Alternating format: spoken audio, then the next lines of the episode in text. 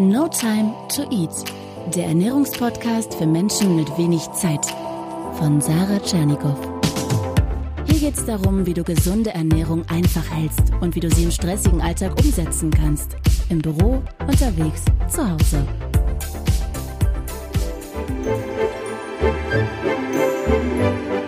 Hey und willkommen zur Weihnachtsedition vom No Time to Eat Podcast. Ja, ich wünsche dir natürlich von Herzen frohe Weihnachten.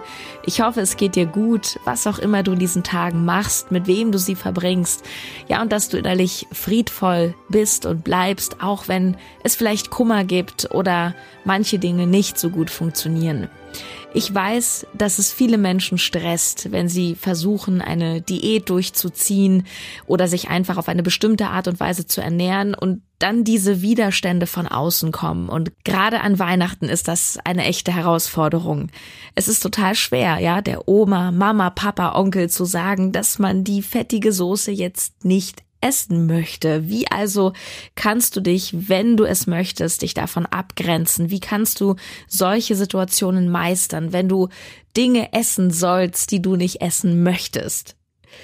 Grundsätzlich bist du natürlich komplett für dein Handeln verantwortlich. Eigenverantwortung ist die Basis von, ja, von, von einem erfüllten Leben.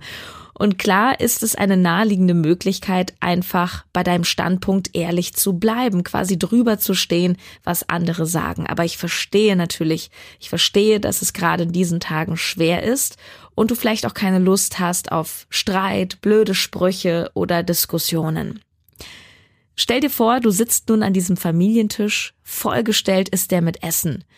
Du bist dabei, du sitzt ja mit in der Runde, du bist integriert, weil du natürlich mit isst, aber was spricht denn dagegen, dass du am Tisch eine kluge Wahl triffst, wenn du etwas gesünder essen möchtest?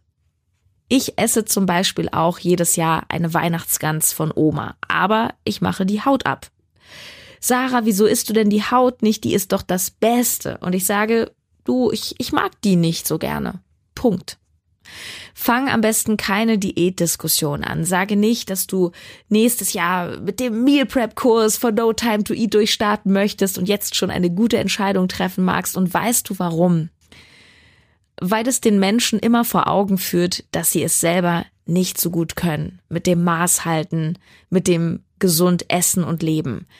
Das ist ganz oft der Grund, warum Sprüche kommen. Stell dir vor, alle schlemmen, nur du nicht dann führt es den anderen vor Augen, dass sie sich selber für das Schlemmen entschieden haben und sie kriegen oft ein schlechtes Gewissen oder fühlen sich selber unwohl in ihrer Haut. Es ist nicht immer so, aber es ist oft so. Was glaubst du, was ich mir alles anhören musste, als ich noch hauptberuflich beim Rundfunk war und jeden Tag mit meinem Meal Prep ankam in einer extra Tüte? Das war richtig anstrengend.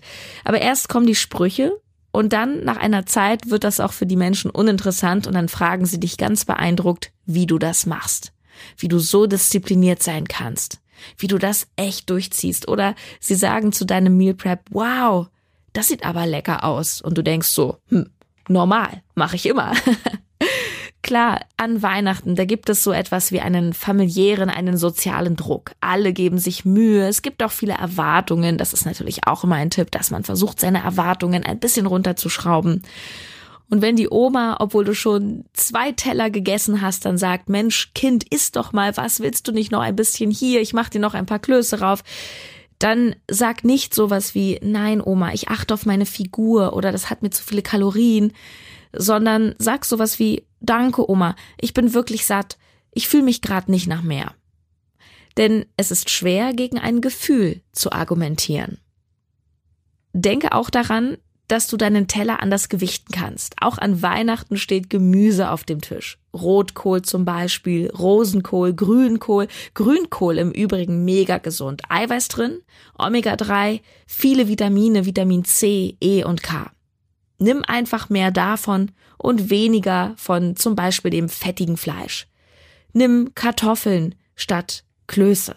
Oder und lass, so wie ich, die Soße weg. Das merkt doch keiner. Allein wenn du die Soße weglässt, sparst du einiges an Kalorien und auch an unnötigem Fett.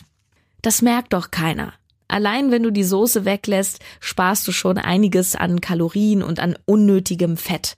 Und deiner Familie und deinen Freunden, deinen Kollegen, denen ist es in dieser Gruppensituation wichtig, dass du dabei bist dass du auch etwas isst. Aber sie werden nicht im Detail auf deinen Teller gucken und kontrollieren, wie viele Erbsen du raufgemacht hast, ob du drei oder nur ein Kloß gegessen hast oder ob du viel oder wenig oder gar keine Soße genommen hast. Und vielleicht hast du ja auch die Möglichkeit, selber etwas zum Essen beizusteuern. Vielleicht freut sich ja Mama, wenn du mal den Salat machst oder den Fisch und dann kannst du auch auf eine magere Zubereitung achten. Ich habe übrigens ein super leckeres Rezept gefunden für gesunde Plätzchen. Das stelle ich mal in die Facebook-Gruppe. Das dauert schon eine Weile, so 45 Minuten. Das ist jetzt nicht im Sinne von No Time to Eat, aber es sind ja, es sind ja Feiertage. Ähm, die Caroline hat sich nämlich in der Facebook-Gruppe eine gesunde Leckerei gewünscht und ja, hier kommt sie nun.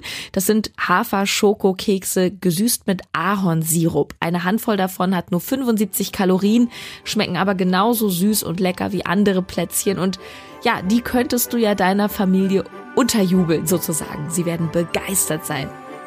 Wir hören uns morgen wieder. Bis dann, tschüss, deine Sarah.